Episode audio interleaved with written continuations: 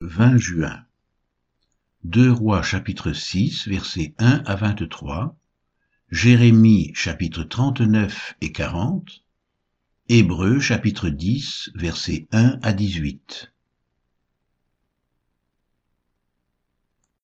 Deux Rois chapitre 6 versets 1 à 23. Les fils des prophètes dirent à Élisée, Voici, le lieu où nous sommes assis devant toi est trop étroit pour nous. Allons jusqu'au Jourdain, nous prendrons là chacun une poutre, et nous nous y ferons un lieu d'habitation. Élisée répondit, Allez. Et l'un d'eux dit, Consens à venir avec tes serviteurs. Il répondit, J'irai. Il partit donc avec eux. Arrivés au Jourdain, ils coupèrent du bois, et comme l'un d'eux abattait une poutre, le fer tomba dans l'eau. Il s'écria, Ah, mon Seigneur, il était emprunté. L'homme de Dieu dit, Où est-il tombé? Et il lui montra la place. Alors Élisée coupa un morceau de bois, le jeta à la même place, et fit surnager le fer. Puis il dit, Enlève-le, et il avança la main et le prit. Le roi de Syrie était en guerre avec Israël, et dans un conseil qu'il tint avec ses serviteurs, il dit, Mon camp sera dans un tel lieu, mais l'homme de Dieu fit dire au roi d'Israël, Garde-toi de passer dans ce lieu, car les Syriens y descendent. Et le roi d'Israël envoya des gens pour s'y tenir en observation vers le lieu que lui avait mentionné et signalé l'homme de Dieu. Cela arriva non pas une fois ni deux fois. Le roi de Syrie en eut le cœur agité. Il appela ses serviteurs et leur dit, Ne voulez-vous pas me déclarer lequel de nous est pour le roi d'Israël? L'un de ses serviteurs répondit, Personne, ô roi mon Seigneur. Mais Élisée le prophète qui est en Israël rapporte au roi d'Israël les paroles que tu prononces dans ta chambre à coucher. Et le roi dit, Allez, et voyez où il est, et je le ferai prendre. On vint lui dire, Voici, il est à Dotan. Il y envoya des chevaux, des chars et une forte troupe qui arrivèrent de nuit, et qui enveloppèrent la ville. Le serviteur de l'homme de Dieu se leva de bon matin et sortit, et voici, une troupe entourait la ville avec des chevaux et des chars. Et le serviteur dit à l'homme de Dieu, Ah, mon Seigneur, comment ferons-nous? Il répondit, Ne crains point, car ceux qui sont avec nous sont en plus grand nombre que ceux qui sont avec eux. Élisée pria et dit, Éternel, ouvre ses yeux pour qu'il voie. Et l'Éternel ouvrit les yeux du serviteur, qui vit la montagne pleine de chevaux et de chars de feu autour d'Élysée. Les Syriens descendirent vers Élysée. Il adressa alors cette prière à l'Éternel. Daigne frapper d'aveuglement cette nation. Et l'Éternel les frappa d'aveuglement selon la parole d'Élysée. Élysée leur dit, Ce n'est pas ici le chemin, et ce n'est pas ici la ville. Suivez-moi, et je vous conduirai vers l'homme que vous cherchez. Et il les conduisit à Samarie. Lorsqu'ils furent entrés dans Samarie, Élisée dit, Éternel, ouvre les yeux de ces gens pour qu'ils voient. Et l'Éternel ouvrit leurs yeux, et ils virent qu'ils étaient au milieu de Samarie. Le roi d'Israël, en les voyant, dit à Élisée, Frapperai-je? Frapperai-je, mon père Tu ne frapperas point, répondit Élisée. Est-ce que tu frappes ceux que tu fais prisonniers avec ton épée et avec ton arc? Donne-leur du pain et de l'eau, afin qu'ils mangent et boivent et qu'ils s'en aillent ensuite vers leur maître. Le roi d'Israël leur fit servir un grand repas, et ils mangèrent et burent, puis il les renvoya, et ils s'en allèrent vers leur maître. Et les troupes des Syriens ne revinrent plus sur le territoire d'Israël.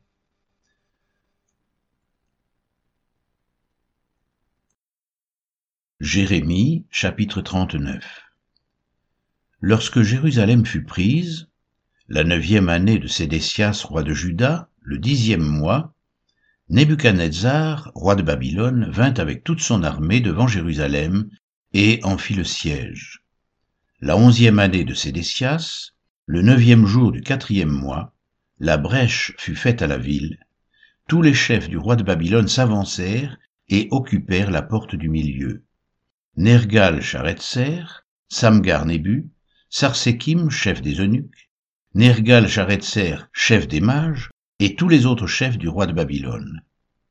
Dès que Sédécias, roi de Juda, et tous les gens de guerre les eurent vus, ils s'enfuirent et sortirent de la ville pendant la nuit par le chemin du jardin du roi, par la porte entre les deux murs, et ils prirent le chemin de la plaine. Mais l'armée des Chaldéens les poursuivit et atteignit Sédécias dans les plaines de Jéricho.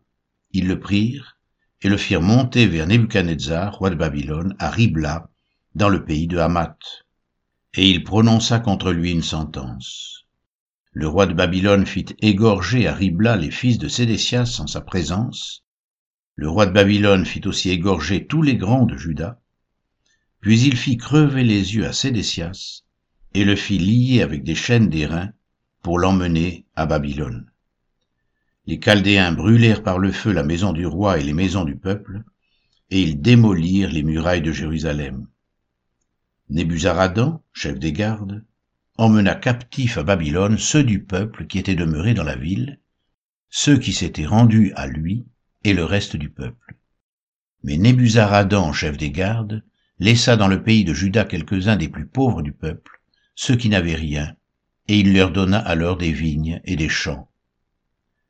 Nebuchadnezzar, roi de Babylone, avait donné cet ordre au sujet de Jérémie par Nébuzaradan, chef des gardes. Prends-le et veille sur lui, ne lui fais aucun mal, mais agis à son égard comme il te dira. Nébuzaradan, chef des gardes, Nébuchasban, chef des eunuques, Nergal-Charetzer, chef des mages, et tous les chefs du roi de Babylone, envoyèrent chercher Jérémie dans la cour de la prison, et ils le remirent à Guédalia, fils d'Achikam, fils de Chaphan, pour qu'il soit conduit dans sa maison, et il resta au milieu du peuple. La parole de l'Éternel fut adressée à Jérémie en ces mots, pendant qu'il était enfermé dans la cour de la prison. Va, parle à Ebed-Mélec l'Éthiopien, et dis-lui, ainsi parle l'Éternel des armées, le Dieu d'Israël. Voici, je vais faire venir sur cette ville les choses que j'ai annoncées pour le mal et non pour le bien. Elles arriveront en ce jour devant toi. Mais en ce jour je te délivrerai, dit l'Éternel, et tu ne seras pas livré entre les mains des hommes que tu crains. Je te sauverai, et tu ne tomberas pas sous l'épée. Ta vie sera ton butin, parce que tu as eu confiance en moi, dit l'Éternel. Jérémie chapitre 40 La parole fut adressée à Jérémie de la part de l'Éternel, après que Nébuzaradan, chef des gardes, l'eut renvoyé de Rama. Quand il le fit chercher, Jérémie était lié de chaînes parmi tous les captifs de Jérusalem et de Juda qu'on emmenait à Babylone.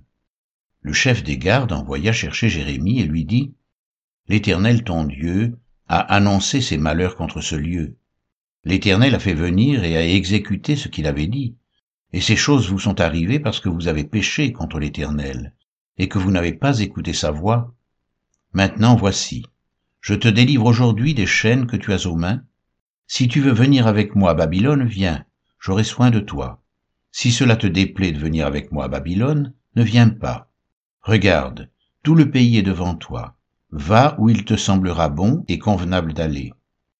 Et comme il tardait à répondre, Retourne, ajouta-t-il, vers Guédalia, fils d'Achikam, fils de Chaphan, que le roi de Babylone a établi sur les villes de Juda, et reste avec lui parmi le peuple. Ou bien va partout où il te conviendra d'aller. Le chef des gardes lui donna des vivres et des présents, et le congédia. Jérémie alla vers Guédalia, fils d'Achikam, à Mitzpah, et il resta avec lui parmi le peuple qui était demeuré dans le pays. Lorsque tous les chefs des troupes qui étaient dans les campagnes eurent appris, eux et leurs hommes, que le roi de Babylone avait établi gouverneur du pays Guédalia, fils d'Achikam, et qu'il lui avait confié les hommes, les femmes, les enfants, et ceux des pauvres du pays qu'on n'avait pas emmenés captifs à Babylone, ils se rendirent auprès de Guédalia à Mitzpah, savoir Ismaël, fils de Netania, Jokanan et Jonathan, fils de Karéach, Zéraja, fils de Tan-Humet, les fils d'Éphaï de Netopha, et Jézania, fils du Macaatite, eux et leurs hommes. Guédalia, fils d'Achikam, fils de Chaphan, leur jura, à eux et à leurs hommes, en disant, Ne craignez pas de servir les Chaldéens, demeurez dans le pays, servez le roi de Babylone, et vous vous en trouverez bien.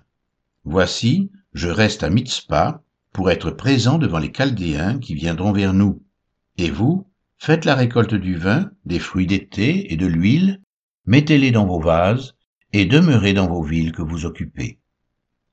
Tous les Juifs qui étaient au pays de Moab, chez les Ammonites, au pays d'Édom et dans tous les pays, apprirent que le roi de Babylone avait laissé un reste dans Juda, et qu'il leur avait donné pour gouverneur Guédalia, fils d'Achikam, fils de Shaphan. Et tous les Juifs revinrent de tous les lieux où ils étaient dispersés, ils se rendirent dans le pays de Juda vers Guédalia à Mitzpah, et ils firent une abondante récolte de vin et de fruits d'été. Jokanan, fils de Caréach, et tous les chefs des troupes qui étaient dans les campagnes vinrent auprès de Guédalia à Mitzpah et lui dirent Sais-tu que Baalis, roi des Ammonites, a chargé Ismaël, fils de Nétania, de t'ôter la vie? Mais Guédalia, fils d'Achikam, ne les crut point. Et Jokanan, fils de Caréach, dit secrètement à Guédalia à Mitzpah Permets que j'aille tuer Ismaël, fils de Nétania, personne ne le saura. Pourquoi t'ôterait-il la vie? Pourquoi tous ceux de Juda rassemblés auprès de toi se disperseraient-ils, et le reste de Juda périrait-il? Guédalia, fils d'Achikam, répondit à Jokanan, fils de Caréach, Ne fais pas cela, car ce que tu dis sur Ismaël est faux.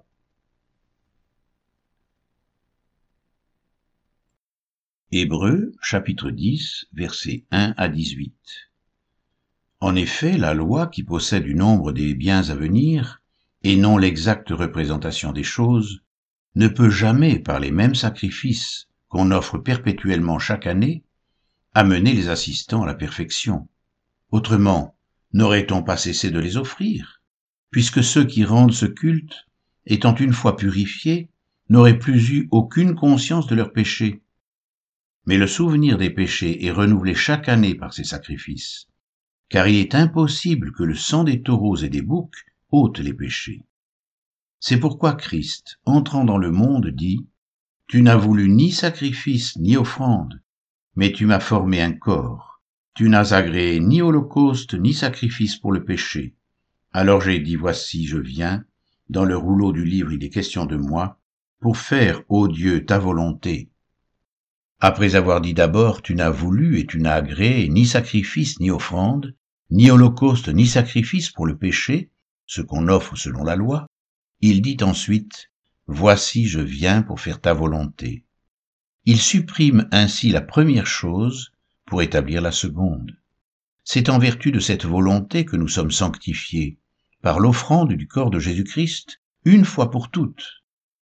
Et tandis que tout sacrificateur fait chaque jour le service, et offre souvent les mêmes sacrifices qui ne peuvent jamais ôter les péchés, lui, après avoir offert un seul sacrifice pour les péchés, s'est assis pour toujours à la droite de Dieu.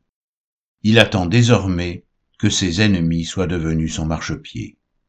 Car par une seule offrande, il a amené à la perfection pour toujours ceux qui sont sanctifiés. C'est ce que le Saint-Esprit nous atteste aussi, car après avoir dit Voici l'alliance que je ferai avec eux, après ces jours-là, dit le Seigneur, je mettrai mes lois dans leur cœur, et je les écrirai dans leur esprit. Il ajoute, et je ne me souviendrai plus de leurs péchés, ni de leurs iniquités. Or, là où il y a pardon des péchés, il n'y a plus d'offrande pour le péché.